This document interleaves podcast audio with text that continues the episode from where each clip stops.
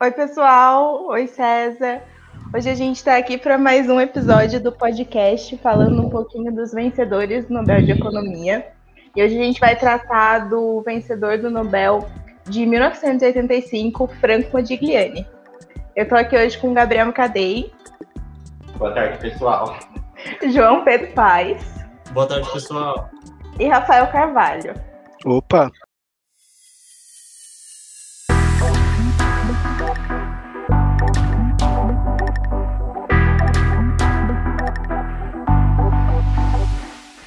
A gente separou mais ou menos em dois grandes tópicos. O primeiro sendo sobre a vida dele, como ele desenvolveu a carreira, como foi, uh, foram os primeiros anos da vida dele, e logo em seguida a gente vai falar sobre a teoria econômica que levou ele a vencer o Nobel. Então, começando um pouquinho ali pela vida dele, o Franco é, nasceu em 1980 em Roma, na Itália filho de Enrico Modigliani e de Olga Flachel.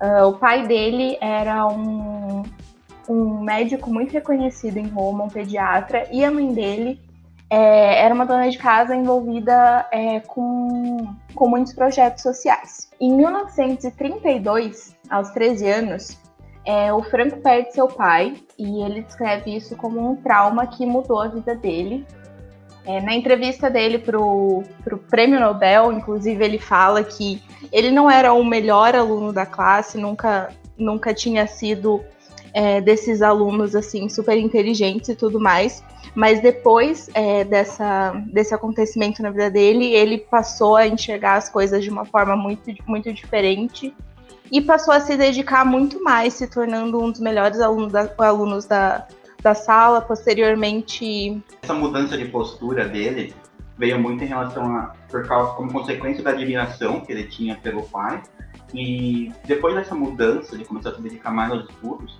ele conseguiu mudar para Liceu Visconde que é uma das melhores escolas de Roma e lá ele durante os próximos três anos ele teve uma melhora muito grande no desempenho e por causa disso ele decidiu pular o último ano da escola e ir direto para a faculdade. Em 1935, então, ele ingressou na Universidade de Roma para cursar Direito aos 17 anos, como o Gabriel falou, dois anos é, adiantado ali por ter é, pulado essa, essa etapa aí do, da escola, né? E em seguida, no seu segundo ano, é, o Franco participou de um concurso nacional é, voltado para a economia e acabou ganhando o primeiro lugar. Ele já tinha um interesse na área, né? Claramente. É, mas esse, esse acontecimento acabou estabelecendo esse interesse que ele tinha e foi o que levou ele posteriormente, quando já nos Estados Unidos, a se aprofundar mais na área. É, é curioso que quando surge esse interesse dele pela economia, atualmente era bem bastante difícil conciliar os estudos da economia naquele momento, porque era um período de governo bastante fascista e o acesso aos materiais que interessavam para ele eram, eram difíceis.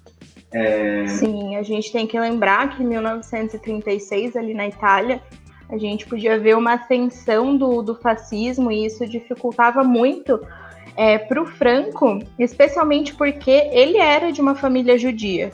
Então, ali numa, numa atmosfera onde os judeus, as minorias estavam perdendo cada vez mais espaço, ele encontrava muita dificuldade para se aprofundar no, nos estudos. Então, em 1936 ainda, a partir desse concurso que ele entrou e acabou vencendo, ele conheceu Serena Calab, que viria a ser é, dois anos depois, cerca de dois anos depois, viria a ser sua esposa. É, e a Serena, ela era muito envolvida ela era muito envolvida com o movimento anti, antifascismo é, e o pai dela também era muito envolvido com isso muito, e muito influente. Então, em 1938, o Franco ele vai para Paris junto com a Serena, a convite da família dela. E em 1939, em maio, eles acabam se casando lá. Também em 1939, mais para o final do ano, é, eles resolvem se mudar para os Estados Unidos, um pouquinho antes do início da Segunda Guerra Mundial. Chegando nos Estados Unidos, é, ele começou o doutorado na New School of so Social Research é, e foi lá, ele, e ele ficou lá de 1939 até 1944, terminou o, o doutorado dele lá e dois anos depois se naturalizou estadunidense. Em 1948, dois anos depois dessa naturalização, ele começou a lecionar na Universidade de Illinois, onde ele ficou até 1952. Em seguida, ele, ele passou para Carnegie Mellon, que ficou de 1952 a 1962 e que foi considerado por ele aí o, a época mais frutífera ali da vida dele, é, né, no, no, que tange a produção acadêmica, foi, foi na Carnegie que ele começou a produção é, da, das pesquisas que acabaram rendendo o Nobel para ele em 85, né? E aí, posteriormente, de 1962 a 2003, que foi o ano do falecimento dele, ele lecionou no MIT. É, foi legal, Nicole, que você falou sobre como ele teve que se mudar para Paris devido ao, ao fascismo. E foi muito interessante porque um dos motivos que fez essa mudança, como era judeu, como você comentou, foi a promulgação das leis raciais. E pela proximidade que ele tinha com a família dos sogros, que também eram bastante antifascistas, ele recebeu o convite de morar com ele. E tanto a mudança dele para Paris quanto para os Estados Unidos foi motivada pela fuga desse ambiente. É... Antes de se mudar para os Estados Unidos, ele retorna para Roma, após passar alguns anos estudando em Paris, para conseguir concluir a graduação. E logo que ele conclui, eles percebem que a Segunda Guerra Mundial está batendo na porta e eles fogem, eles tentam um visto de turismo para os Estados Unidos e vão para lá com medo da guerra. Eles chegam nos Estados Unidos alguns dias depois do início da Segunda Guerra Mundial.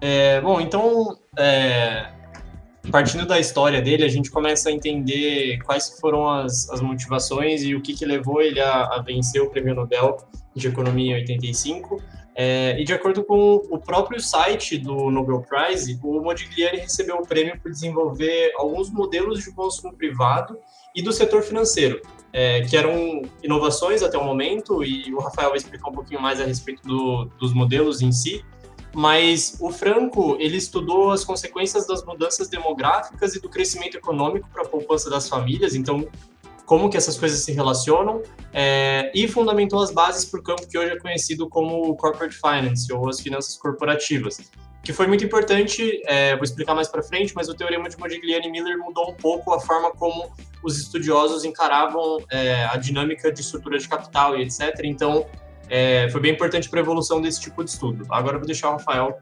é, explicar um pouquinho sobre a teoria do ciclo de vida.